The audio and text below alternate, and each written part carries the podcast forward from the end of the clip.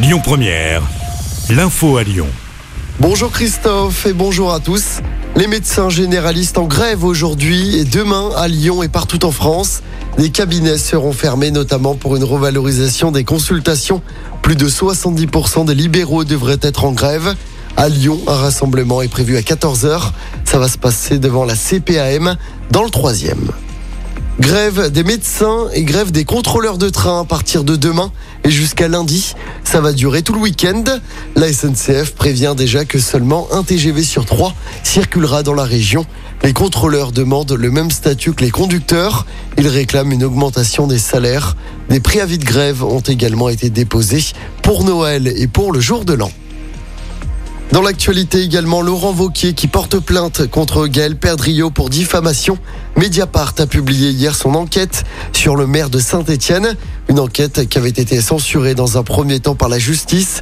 Mediapart révèle une conversation enregistrée à l'insu du maire de saint dans laquelle il accuse le président de la région d'être un pédocriminel. Je n'imaginais pas qu'un élu de la République puisse tomber dans une telle indignité, a déclaré hier Laurent Vauquier sur son compte Twitter. Avis aux fans de Florence Foresti, c'est aujourd'hui que s'ouvre la billetterie pour ses cinq représentations à Lyon. L'humoriste sera aux Nuits de Fourvière avec son nouveau spectacle. Ce sera du 25 au 30 juin avec une relâche le 28 juin. Les billets sont disponibles à partir de midi. On passe au sport en football. L'équipe de France connaît son adversaire pour les huitièmes de finale de la Coupe du Monde. Les Bleus joueront contre la Pologne.